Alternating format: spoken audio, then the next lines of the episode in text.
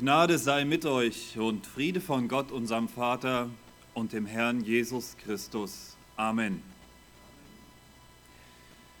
Manchmal wächst uns alles über den Kopf. Manchmal reicht es uns einfach. Die berufliche, gesellschaftliche, politische, schulische, gemeindliche oder familiäre Situation wird uns zu schwer. Wenn das passiert, kommen wir leicht in die Versuchung aufzugeben und zu resignieren. Es gibt Umstände, in denen wir einfach nur noch die Brocken hinschmeißen wollen. Es reicht. Ich kann nicht mehr. Ich hau ab. Kennt ihr das? Da ist der Junge, der in der Schule gehänselt wird, weil er nicht bei allem mitmacht. Das Mädchen, über das gelästert wird, weil sie zu dick ist. Dann kommt zu Hause noch der Stress dazu, wenn die schulischen Leistungen nicht stimmen bei den Eltern läuft es auch nicht so, wie es soll. Der Vater macht Kurzarbeit, das Geld fehlt. Und dann kommen noch gesundheitliche Probleme dazu. Es reicht einfach. Tür zu, Fernseher an, Schokolade, Chips. Bloß raus aus der Realität. Noch schlimmer wird das Ganze, wenn die Umstände uns an Gott zweifeln lassen. Es gibt Zeiten, da passen unsere Erlebnisse nicht zu dem, was wir über Gott wissen. An manchen Tagen fühlen wir uns von dem lebendigen Gott verlassen. Und dann, dann kommen die Zweifel. Habe ich die Bibel überhaupt richtig verstanden? Wenn ich hier von Gottes Verheißung nichts mitbekomme, kann ich mich dann auf die anderen verlassen? Bin ich überhaupt Gottes Kind oder straft mich Gott gerade? Manche Handlungen Gottes erschüttern unser kindliches Vertrauen. In dem wunderschönen Lied So nimm denn meine Hände wird dieses kindliche Vertrauen besungen. Da heißt es, wenn ich auch gleich nichts fühle von deiner Macht, du führst mich doch zum Ziele, auch durch die Nacht. Wir wollen uns heute Morgen mit der Souveränität Gottes beschäftigen. Das Handeln Gottes steht immer im Einklang mit seinem Wesen, mit seinem Wort, mit seinen Verheißungen. Gott macht keine Fehler. Auch dann nicht, wenn wir uns manchmal den Blick auf ihn trüben lassen. Wenn ich heute Morgen eine Umfrage machen wollte, über welches Bibelbuch ihr bisher die wenigsten Predigten oder Bibelarbeiten gehört habt, dann gibt es da sicherlich einige heiße Favoriten. Immer gern mit dabei sind so Kandidaten wie das Buch Levitikus, das Hohelied Salomos, die Propheten Zephania und Zacharia, Ezekiel, vielleicht der Judasbrief aus dem Neuen Testament. Es gibt Bücher in der Bibel, da trauen wir uns nicht richtig dran. Vielleicht sind sie kompliziert, vielleicht sind sie unangenehm, vielleicht beides. Und einer, der sich immer wieder da einreiht in diese Liste der vergessenen Bücher, das ist der Prophet Jeremia. Und das ist in mehrerlei Hinsicht erstaunlich. Zum einen ist das Buch mit seinen ganzen 52 Kapiteln wahrlich nicht dünn. Und zum anderen scheint es im Gegensatz zur Christenheit die säkularen Autoren und Dichter ganz gut zu kennen. Als Beispiel der bekannte Dichter Edgar Allan Poe hat in seinem bekanntesten Gedicht The Raven, auf Deutsch der Rabe, wie selbstverständlich aus Jeremia zitiert, aus Jeremia 8, um genau zu sein. Auch weltliche Herrscher bezeichnen sich manchmal mit Titeln aus Jeremia. Da ist der schwedische König Gustav Adolf, der sich als den Löwen aus Mitternacht aus Jeremia 4 bezeichnet, auch schon besungen worden. Aber fragen, fragt mal einen Christen nach Jeremia. Wann hat er gelebt? Wo hat er gelebt? Was hat er gesagt?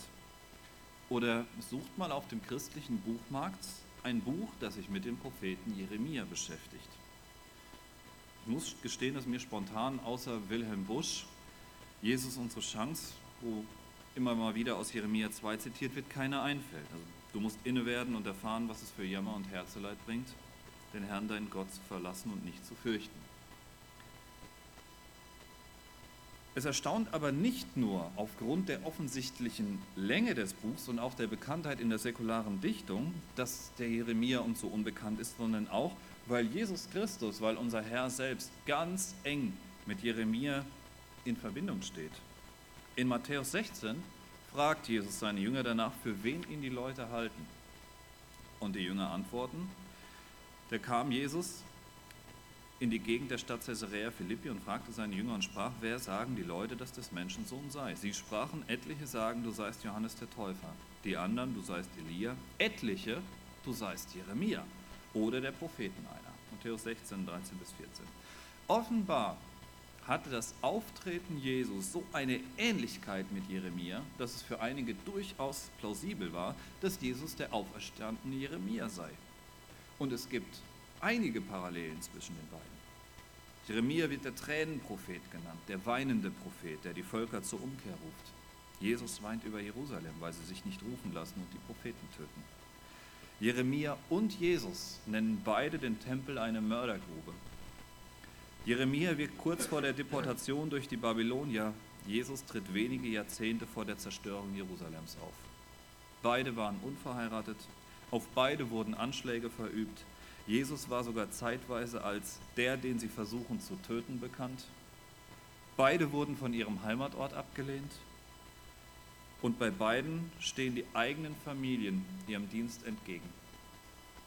Es gibt also einige Gründe, warum man sich den Propheten Jeremia genauer anschauen sollte.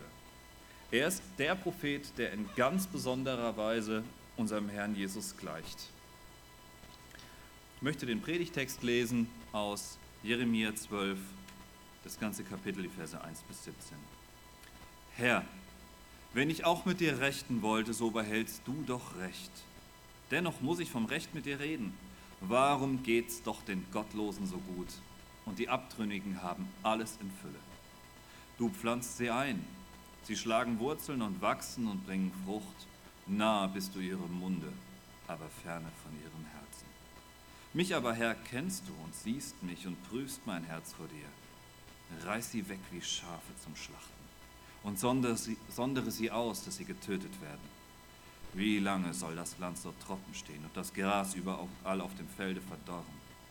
Wegen der Bosheit der Bewohner schwinden Vieh und Vögel dahin, denn man sagt, er weiß nicht, wie es uns gehen wird. Wenn es dich müde macht, mit Fußgängern zu gehen, wie wird es dir gehen, wenn du mit Rossen laufen sollst? Und wenn du schon im Lande, wo keine Gefahr ist, Sicherheit suchst, was willst du tun im Dickicht des Jordans? Denn auch deine Brüder und deines Vaters Haus sind treulos. Sie schreien hinter dir her aus vollem Halse. Darum traue du ihnen nicht, wenn sie auch freundlich mit dir reden. Ich habe mein Haus verlassen und mein Erbe verstoßen und was meine Seele liebt, in der Feinde Hand gegeben. Mein Erbe ist mir geworden wie ein Löwe im Walde und brüllt wider mich, darum bin ich ihm Feind geworden. Mein Erbe ist wie der bunte Vogel, um den sich die Vögel sammeln. Wohlauf, sammelt euch alle Tiere des Feldes, kommt und fresst. Viele Hirten haben meinen Weinberg verwüstet und meinen Acker zertreten. Sie haben meinen schönen Acker zur Wüste gemacht. Sie haben ihn jämmerlich, verwüstet, verödet liegt er vor mir. Ja, das ganze Land ist verwüstet, aber niemand will es zu Herzen nehmen. Die Verwüster kommen daher über alle kahlen Höhen der Steppe. Denn ein Schwert hat der Herr, das frisst von einem Ende des Landes bis zum anderen, und kein Geschöpf wird Frieden haben. Sie haben Weizen gesät, aber Dornen geerntet. Sie ließen sich sauer werden, aber sie konnten es nicht genießen. Sie konnten ihres Ertrages nicht froh werden vor dem grimmigen Zorn des Herrn. So spricht der Herr. Wieder alle meine bösen Nachbarn, die das Erbteil antasten, das ich meinem Volk Israel ausgeteilt habe. Siehe, ich will sie aus ihrem Land ausreißen und, aus der, aus dem, und das Haus Juda aus ihrer Mitte reißen. Aber wenn ich sie ausgerissen habe, will ich mich wieder über sie erbarmen und will einen jeden in sein Erbteil und in sein Land zurückbringen. Und es soll geschehen, wenn sie von meinem Volk lernen werden, bei meinem Namen zu schwören, so wahr der Herr lebt, wie sie mein Volk gelehrt haben, beim Baal zu schwören, so sollen sie inmitten meines Volkes wohnen. Wenn sie aber nicht hören wollen, so will ich solch ein Volk ausreißen und vernichten, spricht der Herr. Ich möchte beten. Jesus Christus, ich bitte dich, dass du das Reden und das Hören segnest. Zeig uns dein königliches Walten. Bring Angst und Zweifel selbst zur Ruhe. Du wirst allein ganz recht behalten. Herr, mach uns still und rede du. Amen. Um zu verstehen, was Jeremia hier zu schaffen macht, müssen wir seinen Lebensweg kennen. Er war als sehr junger Mann von Gott in den Prophetendienst berufen worden. Und dieser Auftrag war ihm alles andere als angenehm. Er wollte das nicht. Er war keiner, der die Berufung Gottes als willkommene Möglichkeit angesehen hat, schnell populär zu werden. Im Gegenteil. Als Gott ihn in sein Amt beruft, versucht er sich aus diesem Auftrag herauszuwinden. Er sei zu jung, war die Ausrede. In Jeremia 1 lesen wir das. Ich springe da jetzt mal kurz hin, ab Vers 4. Und des Herrn Wort geschah zu mir und sprach, ich kannte dich, ehe denn ich dich im Mutterleibe bereitete und sonderte dich aus, ehe denn du von der Mutter geboren wurdest und stellte dich zum Propheten unter die Völker. Ich, Jeremia, aber sprach, ach Herr, Herr, ich tauge nicht zu predigen, denn ich bin zu jung. Der Herr sprach aber zu mir, sage nicht, ich bin zu jung, sondern du sollst gehen, wohin ich dich sende und predigen, was ich dich heiße. Fürchte dich nicht vor ihnen, denn ich bin bei dir und will dich erretten, spricht der Herr. Und der Herr reckte seine Hand aus und rührte meinen Mund an und sprach zu mir, siehe, ich lege meine Worte in deinen Mund. Siehe, ich setze dich heute dieses Tages über Völker und Königreiche, dass du ausreißen, zerbrechen, verstören und verderben sollst und bauen und pflanzen. Aus Jeremia 1, 4 bis 10. Gott der Herr sichert seinem Propheten zu, dass er ihm gehört. Er kannte ihn von Mutterleib an, sogar schon früher. Er wurde, wie später auch Johannes der Täufer, vor seiner Geburt schon als Prophet berufen. Er bekommt den Auftrag, als Prophet unter den Völkern zu wirken. Und der lebendige Gott verspricht Jeremia, dass er auf ihn aufpasst. Fürchte dich nicht vor ihnen, denn ich bin bei dir und will dich erretten, spricht der Herr.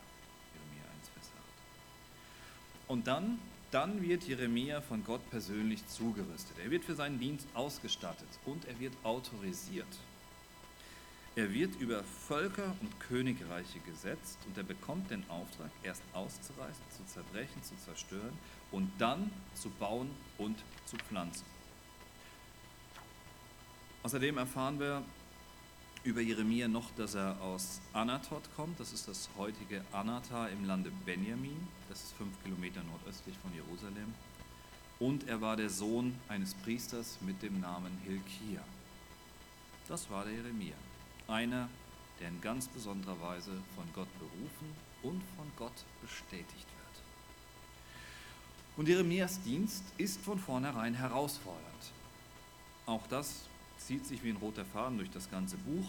Wir lesen in Kapitel 1, in welcher Zeit er wirkte, nämlich vom 13. Jahr Josias bis in das 11. Jahr Zedekias und in die babylonische Gefangenschaft noch im fünften Monat.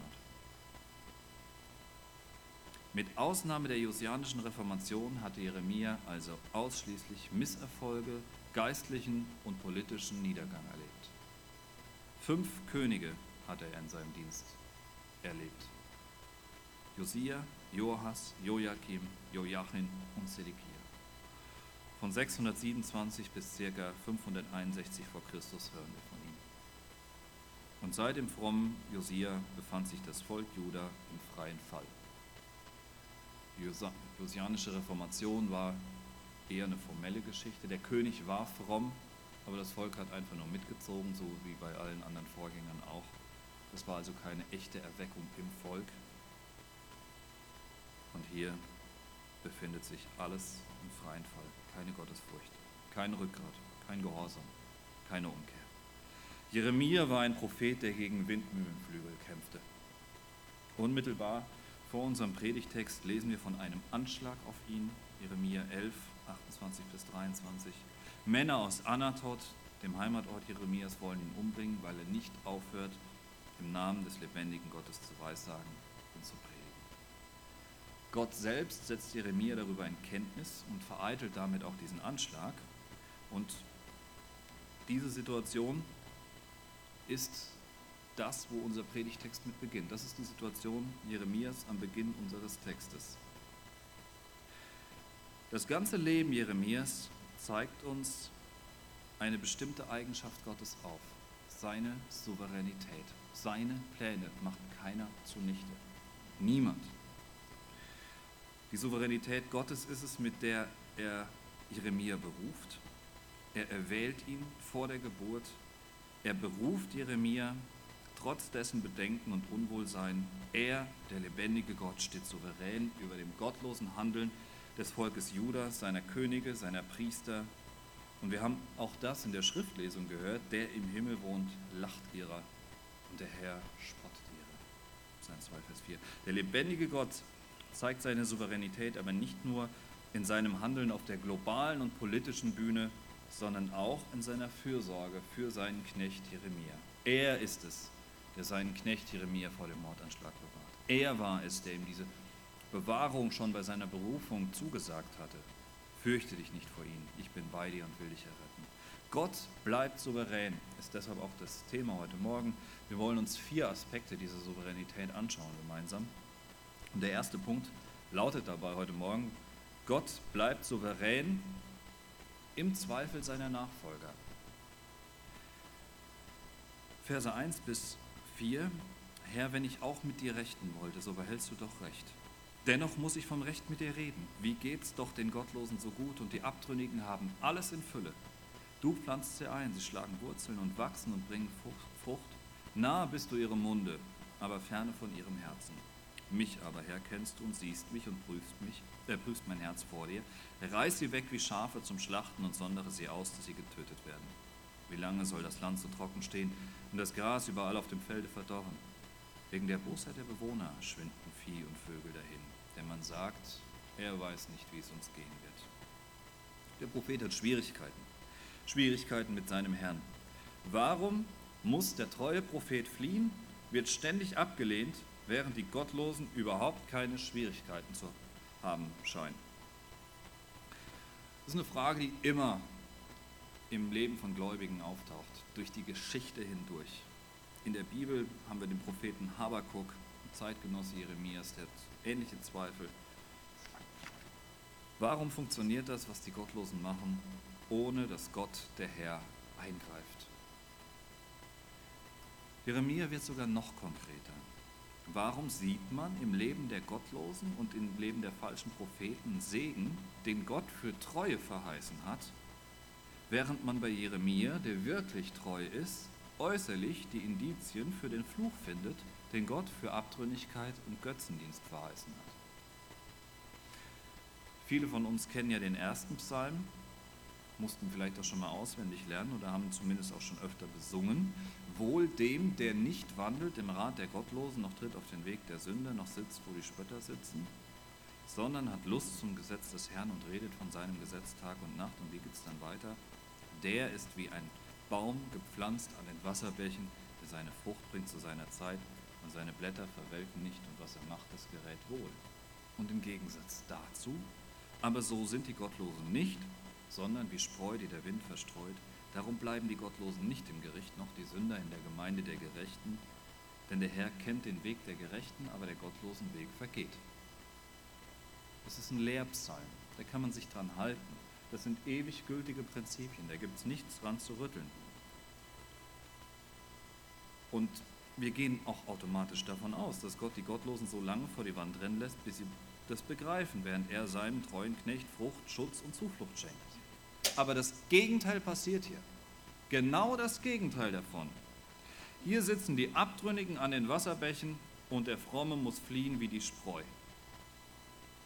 Warum scheinen die Bösen die Guten zu sein und die Guten die Bösen und Schuldigen? Warum ist die Welt so verdreht? Wir müssen uns davor hüten, Jeremia an dieser Stelle Selbstmitleid und Rachsucht zu unterstellen. Der Text auf, ist auf den ersten Blick sehr subjektiv, sehr ich-bezogen. Jeremia weiß aber um seine Stellung und auch darum, dass der lebendige Gott keine Fehler macht. Er sagt das in Vers 1 direkt, Herr, wenn ich auch mit dir rechten wollte, so behältst du doch Recht. Und dennoch muss ich vom Recht mit dir reden. Wie geht es doch den Gottlosen so gut und die Abtrünnigen haben alles in Fülle. Der Prophet hadert nicht mit Gott. Er hat wirklich ein Verständnisproblem. Er kann seine Situation nicht nachvollziehen. Seine Schriftkenntnis kollidiert mit seinen Erfahrungen. Und das ist eine Versuchung, in der wir auch sehr leicht immer wieder unterliegen können. Wir wissen zwar, dass die Bibel Gottes Wort ist und dass er immer Recht behält, aber unsere kleine Perspektive, die ist uns oft so deutlich vor den Augen, dass sie uns den Blick auf die wahren Verhältnisse nimmt. Gott sagt zwar das und das, aber ich habe erlebt, dass es anders ist. Das passiert schon mal, wenn ein sündiges und trügerisches Menschenherz auf das Wort des heiligen und unfehlbaren Gottes trifft. Die Lösung in dieser Situation liegt dann grundsätzlich immer darin, dass wir nicht die ganze Situation überblicken oder überblicken wollen. Und so auch bei Jeremia. Wir werden das gleich auch in Gottes Antwort sehen. Was Jeremia von vielen heutigen Erfahrungspredigern unterscheidet, ist, dass er zum einen wirklich die Heilige Schrift kennt und zum anderen sich um Gottes Ehre sorgt, anstatt um seine eigene. Was führt er hier nämlich an? Gott pflanzt die falschen Propheten ein, sie schlagen Wurzeln, wachsen und bringen Frucht. Vers 2. Das war ein Kennzeichen echten geistlichen Lebens. Wer das Neue Testament kennt und weiß, äh, der weiß, dass Frucht immer ein Wirken des Heiligen Geistes ist. Wurzeln schlagen, wachsen, bis zu einem gewissen Grad kriegt das auch noch so ein Mitläufer hin, aber Frucht bringen nur noch diejenigen, die wirklich in Abhängigkeit von dem lebendigen Gott leben. Jesus selbst hat das gesagt, ohne mich könnt ihr nichts tun, Johannes 15, Vers 5. Und hier eifert der Prophet Jeremia um die Ehre seines Herrn. Hier geschehen nach außen hin Dinge, die jeder, der sie sieht, automatisch dem Gott Israels zuordnen musste, obwohl hier nichts war, das er hätte segnen können. Warum? Gott hatte dem Volk durch Mose einen Katalog von Fluch und Segen anvertraut. Und dieser Katalog stand immer in direktem Zusammenhang mit dem Tun des Volkes. Wir lesen das in Deuteronomium als 5. Mose Kapitel 28. Und an dieser Stelle bei Jeremia bringen jetzt die falschen und bösen Menschen offensichtlich die Frucht, die, ja, die in diesem Segen verheißen wurde, die für ein frommes Leben verheißen wurden. Die falschen Lehren sahen so aus, als würden sie von Gott beglaubigt. Und schließlich reden diese Leute auch noch sehr offensiv von Gott. Jeremia weist darauf hin, nahe bist du ihrem Munde, aber fern von ihrem Herzen. Vers 2b. Das sind Menschen, die oft und viel von Gott reden. Die bekleiden geistliche Ämter. Sie sind äußerlich gesegnet. Und liebe Geschwister, das ist auch heute keine Ausnahmesituation. Es gibt auch in evangelischen Gemeinden Menschen, die sehr oft und sehr positiv über Jesus reden, aber ihn nie kennengelernt haben.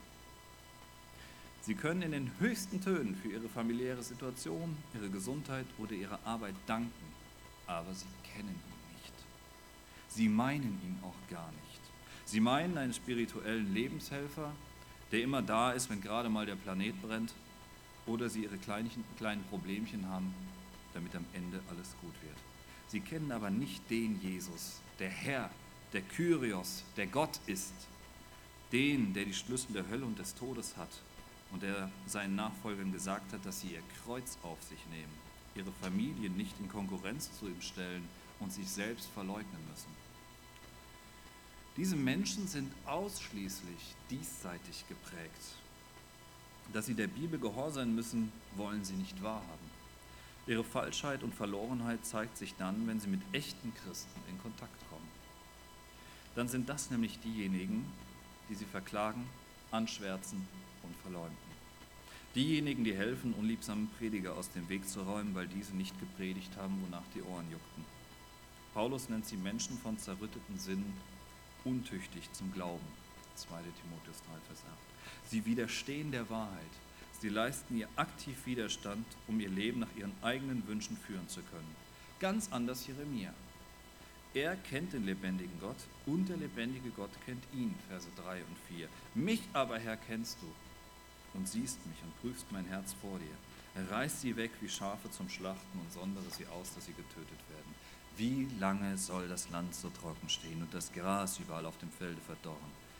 Wegen der Bosheit der Bewohner schwinden Vieh und Vögel dahin, denn man sagt, er weiß nicht, wie es uns gehen wird.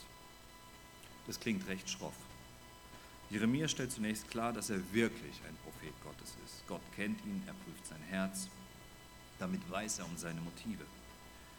Und jetzt kommt von Jeremia eine seltsame Bitte. Reiß sie weg wie Schafe zum Schlachten und sondere sie aus, dass sie getötet werden. Ist das nicht ungeistliches Vergeltungsdenken?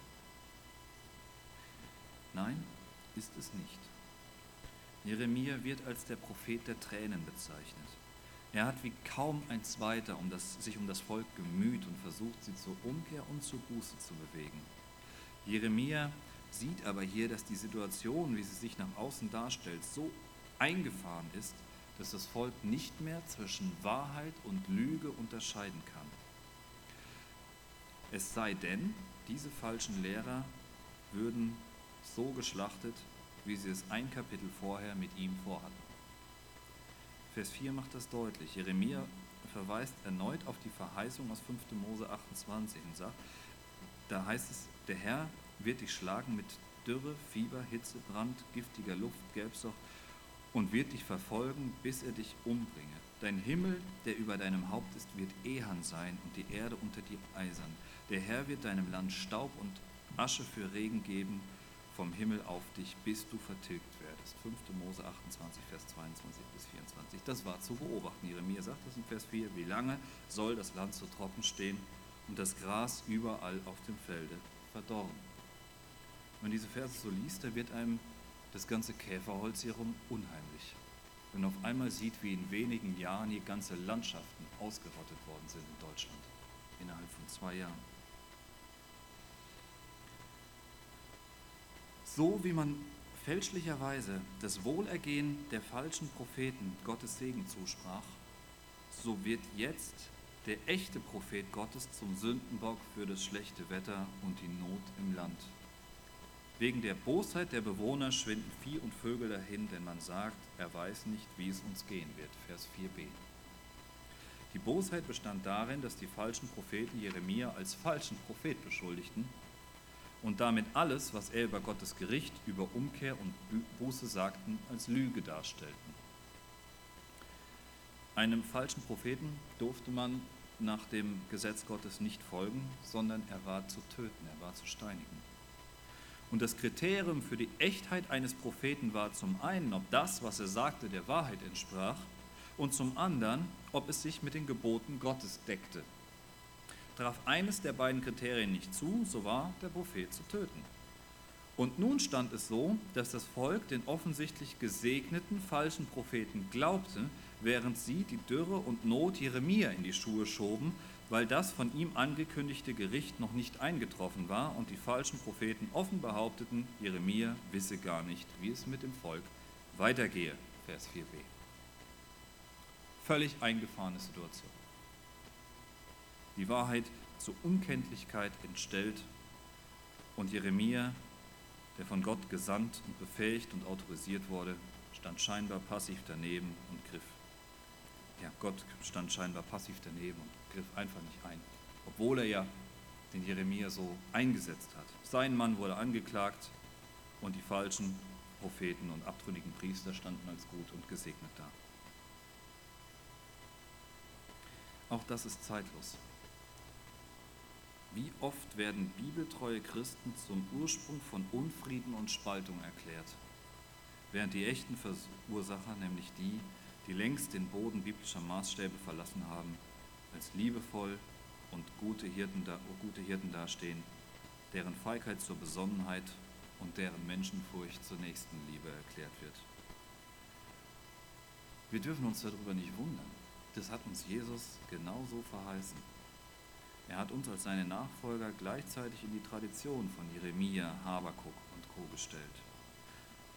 Er sagt in der Bergpredigt, selig seid ihr, wenn euch die Leute um meinetwillen schmähen und verfolgen und reden allerlei Übles gegen euch, so sie daran lügen. Seid fröhlich und getrost.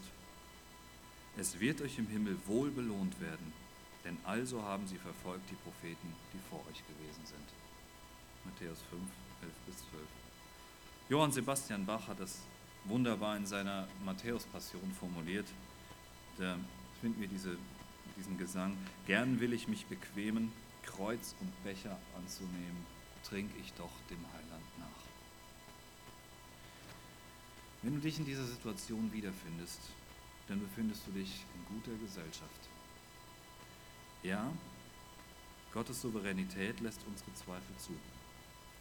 Das geschieht aber nicht, damit wir daran zerbrechen, sondern darum, dass wir gestärkt daraus hervorgehen. Wer einen Muskel aufbauen will, muss ihn belasten. Und deshalb ist der zweite Punkt heute Morgen, Gott bleibt souverän in der Zurüstung seiner Nachfolger. Vers 5. Wenn es dich müde macht, mit Fußgängern zu gehen, wie wird es dir gehen, wenn du mit Rossen laufen sollst? Und wenn du schon im Lande, wo keine Gefahr ist, Sicherheit suchst, was willst du tun im Dickicht des Jordans? Denn auch deine Brüder und deines Vaters Haus sind treulos. Sie schreien hinter dir her aus vollem Halse. Darum traue du ihnen nicht, wenn sie auch freundlich mit dir reden. Gott redet mit dem Propheten. Er bemitleidet ihn aber nicht. Er bereitet ihn auf Schlimmeres vor. Jeremia, wenn du schon so unter der Verfolgung durch die falschen Propheten und ihren Anschlägen leidest, was soll denn werden, wenn ich dir jetzt auch noch erzähle, dass deine eigene Familie dahinter steckt? Jeremia, ich trainiere dich gerade, damit du dem, was noch kommt, gewappnet entgegentreten kannst. Wenn es dich müde macht, mit Fußgängern zu gehen, wie wird es dir gehen, wenn du mit Rossen laufen sollst? Und wenn du schon im Lande, wo keine Gefahr ist, Sicherheit suchst, was willst du tun im Dickicht des Jordans? Gott behandelt Jeremia hier wie einen kleinen Jungen, der heult, weil er in Matsch gefallen ist. Junge, das war da noch gar nichts. Komm, steh auf. Was soll denn werden, wenn es mal wirklich ans Eingemachte geht? Heutige Pädagogen würden vermutlich einen Schreikrampf kriegen oder sich in irgendwelche Safe Spaces flüchten, aber der lebendige Gott gibt seinem Knecht das, was er braucht, nämlich Stärkung statt Verhätschelung. Jeremia braucht Kraft, er musste noch viele Widrigkeiten die Stirn bieten und deshalb musste er auch darauf vorbereitet werden. Warren Wiersbe schreibt in seinem Kommentar dazu, erstens, das Leben im Dienst für Gott ist nicht leicht. Zweitens, das Leben im Dienst wird schwerer, nicht leichter. Drittens, das Leben im Dienst wird besser, je reifer man wird. In Matthäus 25 sagt Jesus zu den treuen Knechten in seinem Gleichnis, du bist im Geringen treu gewesen, ich will dich über viel setzen. Das ist ein biblisches Prinzip. Wir müssen lernen, die kleinen Aufgaben zu bewältigen, bevor wir mit großen Dingen betraut werden. Gott tut das hier mit Jeremia. Er muss sich mit der Tatsache auseinandersetzen, dass seine eigene Familie hinter dem Anschlag auf ihn steckte. Er war nicht mehr nur, es war nicht mehr nur sein Arbeitsfeld, mit dem er hier konfrontiert wurde, sondern auch sein Rückzugsort bekämpfte ihn. Vers 6. Denn auch deine Brüder in deines Vaters Haus sind treulos, sie schreien hinter dir her aus vollem Halse. Darum traue du ihnen nicht, wenn sie auch freundlich mit dir reden. Wie viele Christen mussten das erleben, auch in unseren Tagen?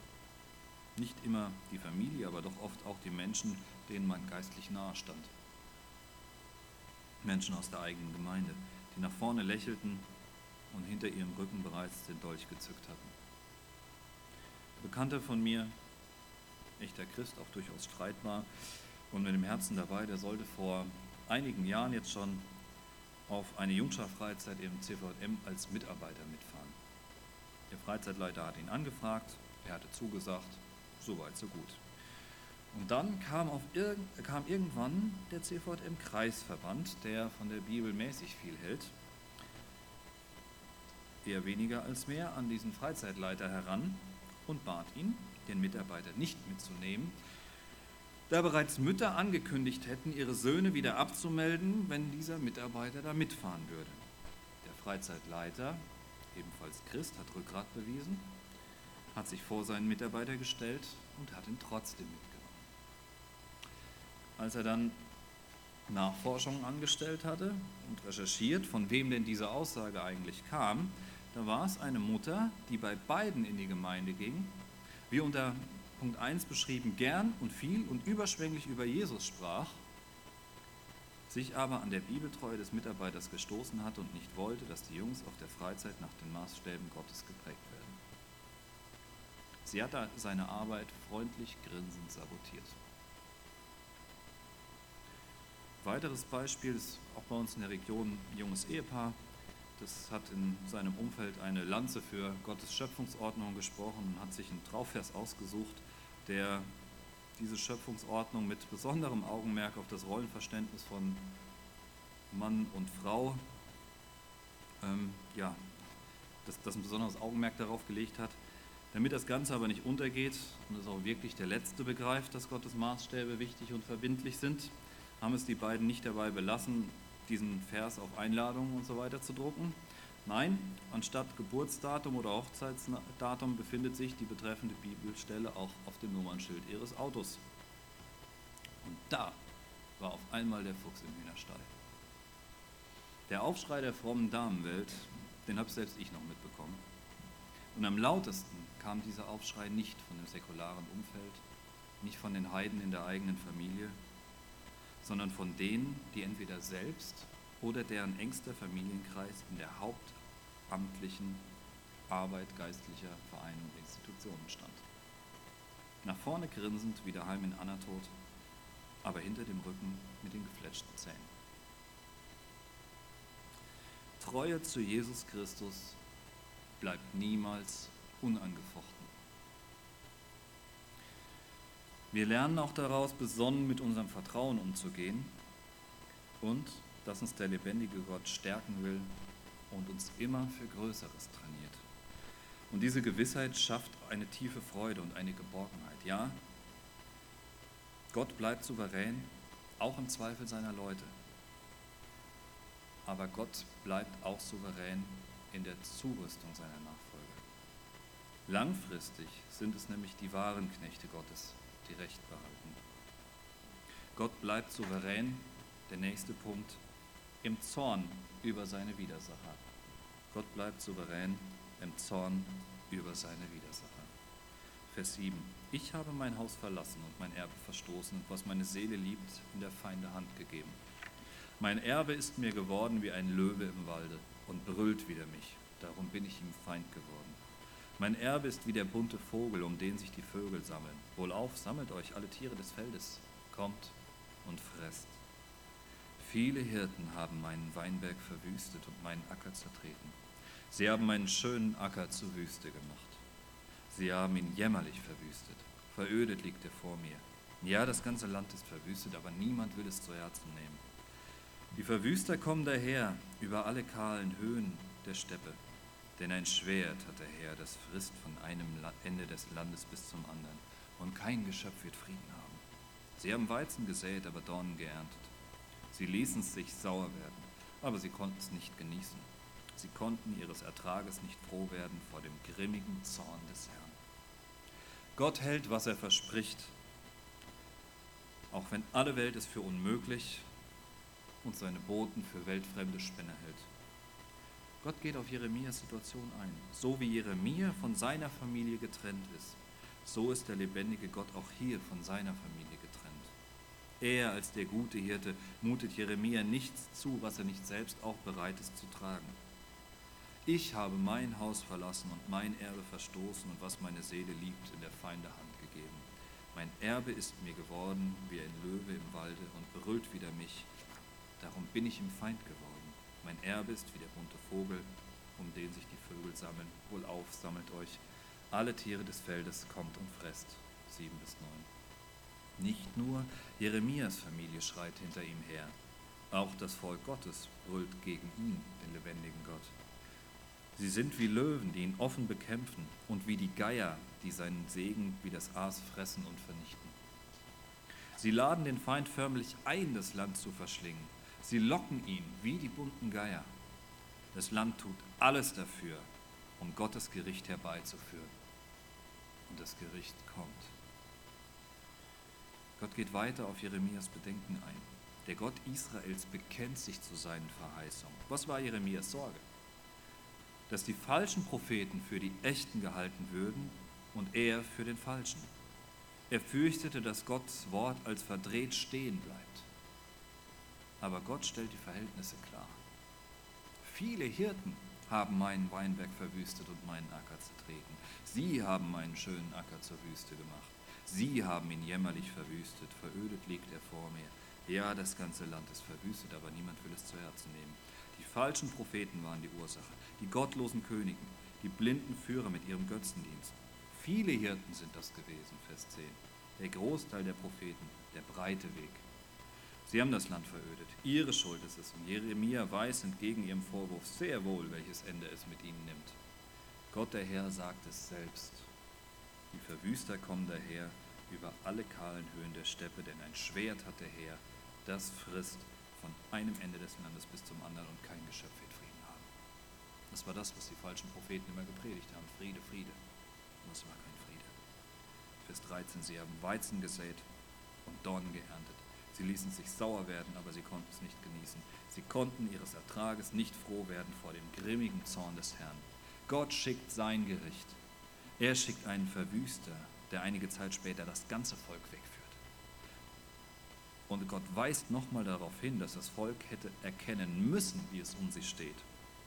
Ihre Ernte ist nichts geworden. Sie haben keinen Ertrag. Sie konnten wegen Gottes grimmigen Zorn nichts ernten. In der Fluchverheißung aus 5. Mose 28 folgt auf die Verheißung mit, mit der Dürre folgt auf die Verheißung mit der Dürre und Not, die ich vorhin gelesen habe, direkt die Verheißung mit der feindlichen Übernahme und der Deportation. Es war der letzte Schritt, vor, bevor der Feind kam. Der Herr wird dich vor deinen Feinden schlagen. Durch einen Weg wirst du zu ihnen ausziehen und durch sieben Wege wirst du vor ihnen fliehen und wirst zerstreut werden unter alle Reiche auf Erden. 5. Mose 28 bis 25. Und genau das passiert einige Zeit später. Daran, dass der lebendige Gott eine Dürre in sein gelobtes Land schickt, hätte das Volk es erkennen müssen, dass es kurz vor zwölf war. Zumal ja auch noch andere Propheten davor gewarnt haben. Es war ja nicht nur Jeremia. Gott hält sein Wort. Und das ist auch heute noch wahr. Gott ruft zur Umkehr. Er ruft lange. Er ist geduldig. Aber irgendwann greift er ein. Wenn ein Mensch lange genug dem Rufen Gottes widersteht, ihn ignoriert, ihm nicht Folge leistet, dann wird es irgendwann zu spät sein. Irgendwann kann ein Mensch nicht mehr umkehren. Irgendwann will Gott nicht mehr. Es kann sein, dass er lange wartet, dass er Menschen darüber alt werden lässt. Es kann sein, dass Menschen das Ende kommen sehen, aber nicht mehr umkehren können, weil sie Gott zu oft und zu lange abgelehnt haben. Es gibt die rote Linie, die Gott zieht. Es gibt den Point of No Return. Für Judah ist er gekommen. War ein grausames Erwachen, das ihnen die Babylonier beschert haben, aber Gott hatte lange gerufen. Er hat sie immer wieder zurechtgewiesen, aber sie wollten nicht hören. Gottes Souveränität steht auch über unseren menschlichen Entschuldigungen und Ausflüchten. Gott bleibt souverän, auch im Zorn über seine Widersacher. Im Falle von Juda war es eine 70-jährige Gefangenschaft. Somit konnte von denen, die den Angriff überlebten und die Deportation miterlebt hatten, sicherlich keiner mehr zurückkehren. Dem Volk an sich wird Gott wieder seine Gnade zuwenden. Er wird sie souverän aus der Hand seiner Feinde zurück ins verheißene Land holen. Diese letzten Verse richtet Gott an Israel oder richtet der Gott Israels an Israel und an die Völker ringsumher. Er stellt sie vor die Wahl, ob sie jetzt mit ihm oder gegen ihn arbeiten wollen. Und das ist der letzte Punkt heute Morgen. Gott bleibt souverän am Ziel seiner Verheißung. Am Ziel seiner Verheißung. Vers 14 bis 17. So spricht der Herr wieder alle meine bösen Nachbarn, die das Erbteil antasten, das ich meinem Volk Israel ausgeteilt habe. Siehe, ich will sie aus ihrem Land ausreißen und das Haus Juda aus ihrer Mitte reißen. Aber wenn ich sie ausgerissen habe, will ich mich wieder über sie erbarmen und will einen jeden in sein Erbteil und sein Land zurückbringen. Und es soll geschehen, wenn sie von meinem Volk lernen werden, bei meinem Namen zu schwören, so wahr der Herr lebt, wie sie mein Volk gelehrt haben, beim Baal zu schwören, so sollen sie inmitten meines Volkes wohnen. Wenn sie aber nicht hören wollen, so will ich solch ein Volk ausreißen und vernichten, spricht der Herr. Gott, der Herr, holt sein Volk wieder. Er sammelt es aus der Zerstreuung und bringt sie wieder zurück. Der lebendige Gott ist ein Gott der Gnade und ein Gott der Barmherzigkeit. Und jetzt, nachdem Gott mit seinem Volk gewissermaßen im eigenen Haus aufgeräumt hat, folgt das Gericht über die Nachbarvölker. Ihr Status in diesem Gericht hängt von ihrer Beziehung zum Volk Gottes beziehungsweise zu ihrer Beziehung zum lebendigen Gott ab. Es soll geschehen, wenn sie von meinem Volk lernen werden, bei meinem Namen zu schwören, so wahr der Herr lebt. Wie sie mein Volk gelehrt haben, beim Baal zu schwören, so sollen sie inmitten meines Volkes wohnen. Vers 16. Die Völker, unter denen die Israeliten wohnten, haben sie zum Götzendienst verführt. Eine ganz bekannte Geschichte finden wir in 4. Mose, Kapitel 22 bis 25. Da machen die Moabiter das Volk Israel ihrem Gott abspenstig und verführen sie dazu, den Baal Peor anzubeten. Und Gott muss an dieser Stelle drastisch eingreifen, sodass 24.000 Israeliten sterben. König Salomo ließ, durch seine heidnischen, ließ sich durch seine heidnischen Frauen zum Götzendienst verführen. Und später wurde durch Isabel, die Prinzessin von Sidon, und ihr Mann Ahab der Götzendienst in das Nordreich Israel und durch deren Nachkommen dann auch im Südreich Juda massiv ausgebreitet. Israels Nachbarvölker sind im Volk Gottes zum Fallstrick geworden, so wie Gott es ihnen durch Mose angekündigt hatte. Durch den Götzendienst wurde Israel geteilt. Und beide Reiche, Nord und Süd, begaben sich unter den Zorn Gottes, wurden getötet und verschleppt. Gott hat es verheißen und seine Verheißung kam zum Ziel. Und jetzt macht Gott diesen Nachbarvölkern ein gnädiges Angebot. Wenn sie so zu Jahwe, dem lebendigen Gott Israels, finden und ihm gehorsam sind, so sollen sie mitten unter seinem Volk wohnen. Der lebendige Gott selbst verheißt ihnen Frieden. Wenn aber nicht, werden sie dem endgültigen Gericht Gottes, nämlich ihrer völligen Vernichtung, entgegengehen. Wenn sie aber nicht hören wollen, so will ich solch ein Volk ausreichen, reißen und vernichten, spricht der Herr, Vers 17. Zwei Optionen lässt der souveräne Gott den Völkern. Ohne ihn in die Dunkelheit oder mit ihm ins Licht. Sie können wählen. Gott zwingt sie nicht. Sie können Gott dienen und Frieden mit ihm haben oder sich gegen ihn stellen und unter seinem Gericht bleiben. Ja, bleiben. Sie müssen sich nicht aktiv dagegen entscheiden, sondern nur nicht hören. Es reicht, den lebendigen Gott zu ignorieren. man muss ihn nicht erst aktiv bekämpfen, um sein Feind zu sein. Und diese zwei Optionen, die Gott den Völkern zur Zeit Jeremias anbietet, die bietet er auch heute jedem einzelnen Menschen an. Auch für dich hängt heute alles davon ab, ob du an dem Beispiel von Gottes Volk lernst dein Leben für den lebendigen Gott zu leben oder ob du weitermachen willst wie bisher. Gott bleibt am Ziel seiner Verheißungen souverän. Egal, was wir dazu gegen einzuwenden haben. Heute ist es nicht mehr Jeremia, der uns zur Umkehr ruft, sondern der lebendige Gott selbst in Jesus Christus. Wir haben anfangs über die Ähnlichkeit seines Auftretens mit Jeremia gesprochen. Allerdings wurde Jesus wirklich durch eine Intrige, durch einen feigen Justizmord getötet. Er wurde nicht einfach hingerichtet, sondern Gott selbst hat sich mit seinem ganzen Zorn gegen ihn gewandt. Er hat ihn völlig verlassen und für unsere Sünden, für jede einzelne Tat, für jeden bösen Gedanken, für jede Bequemlichkeit, für jede unterlassene Hilfeleistung bestraft. Und weil Jesus nicht nur Mensch, sondern zugleich Gott und sündlos ist, konnte er die Strafe, die du und ich verdient haben, tragen. Und deshalb hängt heute alles von unserem Verhältnis zu ihm ab. Wollen wir uns ihm unterordnen, ihm unsere Sünden eingestehen, ihm treu nachfolgen, dann werden wir Frieden mit ihm haben und in Ewigkeit bei ihm sein. Hören wir nicht auf ihn und gehen davon aus, dass am Ende schon irgendwie alles gut wird, dann werden wir Gottes Gericht tragen müssen, seinen Zorn und das heißt, in Ewigkeit von ihm getrennt sein. Getrennt von allem, was irgendwie schön und angenehm ist. Existieren in der ewigen Verdammnis. Die Bibel nennt diesen Ort Hölle. Gott wird mit dieser Welt souverän ins Gericht gehen. Aber seine Souveränität bleibt auch am Ziel seiner Verheißung. Er bietet uns diese zwei Optionen mit, ihren, mit ihrer endgültigen Bestimmung. Er bietet sie dir, er bietet sie mir und er wird sie ausführen. Gott bleibt souverän am Ziel seiner Verheißung.